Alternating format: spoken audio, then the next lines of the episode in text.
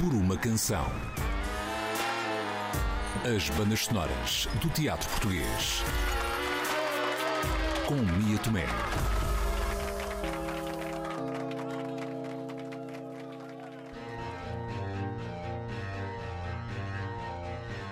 Foi em 2019 que estreou o Parlamento Elefante no Teatro Nacional Dona Maria II, uma criação coletiva de Marco Mendonça, Eduardo Molina e João Pedro Leal. Um espetáculo que abre caminho para uma reflexão do século XX, de Che Guevara ao Capitão América, de Gandhi a Tarantino, dos atores ao público, sempre com um assunto em cima da mesa: a democracia. E foi para este Parlamento que Marco Mendonça convidou o músico mestre André para construir esta banda sonora. Marco, o que é que nos podes contar? Então, eu conheci o mestre André num, num projeto que fizemos os dois no Teatro Nacional, que era uma leitura encenada do Macbeth, uh, e interessou-me desde logo o trabalho do André, uh, porque ele fazia fazia ele criava os seus próprios os seus próprios instrumentos musicais por assim dizer um, e criava softwares também de, de, produção musical e de criação musical e de captação sonora um, e tinha assim de, na leitura ele tinha uma espécie de uma mesa de madeira com vários gadgets que eu não fazia ideia para que é que serviam. E, e acho que a primeira conversa que tive com ele foi um, a expressar essa minha curiosidade sobre o que, é que eram aqueles instrumentos, o que, é que, que é que fazia cada uma daquelas máquinas que ele tinha. E desde logo começámos a falar e tornámos-nos amigos e entretanto mais à frente quando me surgiu a possibilidade de levar um projeto à frente e de formar uma equipe e de organizar uh, um primeiro espetáculo Uh, o nome do mestre André foi dos primeiros que me surgiram na cabeça e, e ele aceitou, para sorte minha, e temos trabalhado juntos desde então.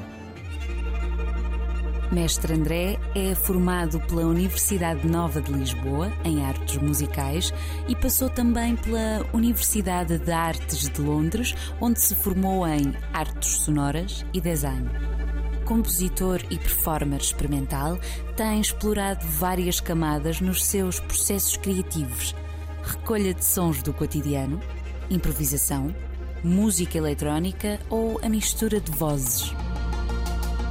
Esta foi uma banda sonora criada de raiz, assim como o texto do espetáculo.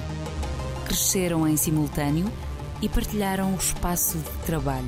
Queríamos uma, uma mesa, é? Tipo, temos uma secretária uh, grande, ou juntamos mesas e estamos todos a trabalhar no mesmo balcão, na, mesma, na mesma mesa. E eu, inclusivamente, uh, eu tenho precisado pouco mais do que o meu computador, o meu computador e um teclado MIDI uh, para esboçar ideias. E a partilha da música e do texto são feitos são feitos feitas as partilhas são feitas todas mais ou menos da mesma forma, né? Alguém escreve uma coisa, depois sei lá, eles muitas vezes têm situações em que se isolam ou que decidem que vão todos trabalhar uh, individualmente e depois mostram todos à tarde. Basicamente, um, o, meu, o meu trabalho com, com a composição é bastante paralelo ao trabalho deles com a composição de texto.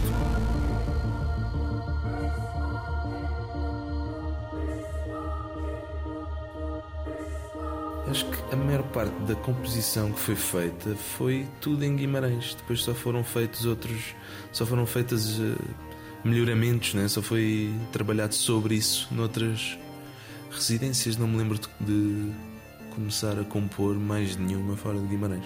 Isto foi porque também tivemos duas residências em Guimarães, com bastante tempo de, de espaçamento entre elas. Com tantas possibilidades e tantos materiais cruzados nesta pesquisa, que ideias iniciais estariam na mente dos encenadores? Para a banda sonora do Parlamento Elefante, eu lembro-me que no início assim a ideia era que o espetáculo tivesse uma banda sonora que se aproximasse de uma, uma banda sonora de um filme.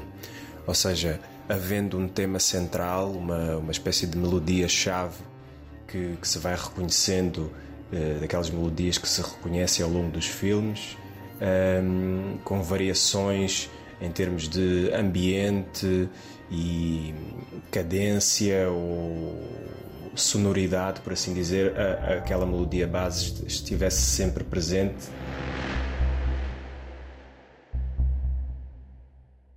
Que sensações esta banda sonora nos provoca? Para que lugares ela caminhou dentro do próprio espetáculo? Que palavras podemos associar a esta composição? Suspense? Épico? Inquietação? Ela provoca-nos a sensação de estarmos dentro de um filme, dentro de um lugar misterioso, cheio de armadilhas, perguntas e referências. A referência do, dos filmes do Carpenter, uh, o animal, a faixa animal, é bastante, é bastante inspirada no, na, na, nas bandas sonoras que o Carpenter fazia para os filmes dele.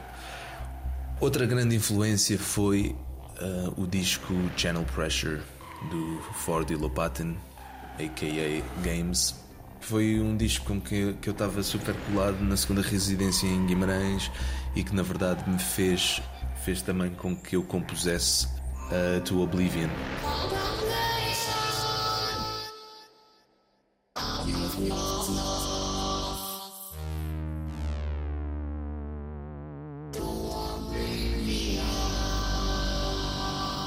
Residências artísticas onde o diálogo foi estabelecido, ideias que foram cruzadas, textos em cima da mesa. Este foi o caminho que levou o mestre André à criação da banda sonora de Parlamento Elefante. Ele, que tanto está acostumado a explorar os sons do mundo.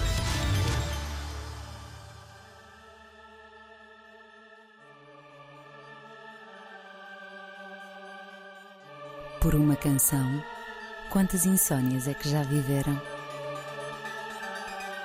Até ao próximo episódio.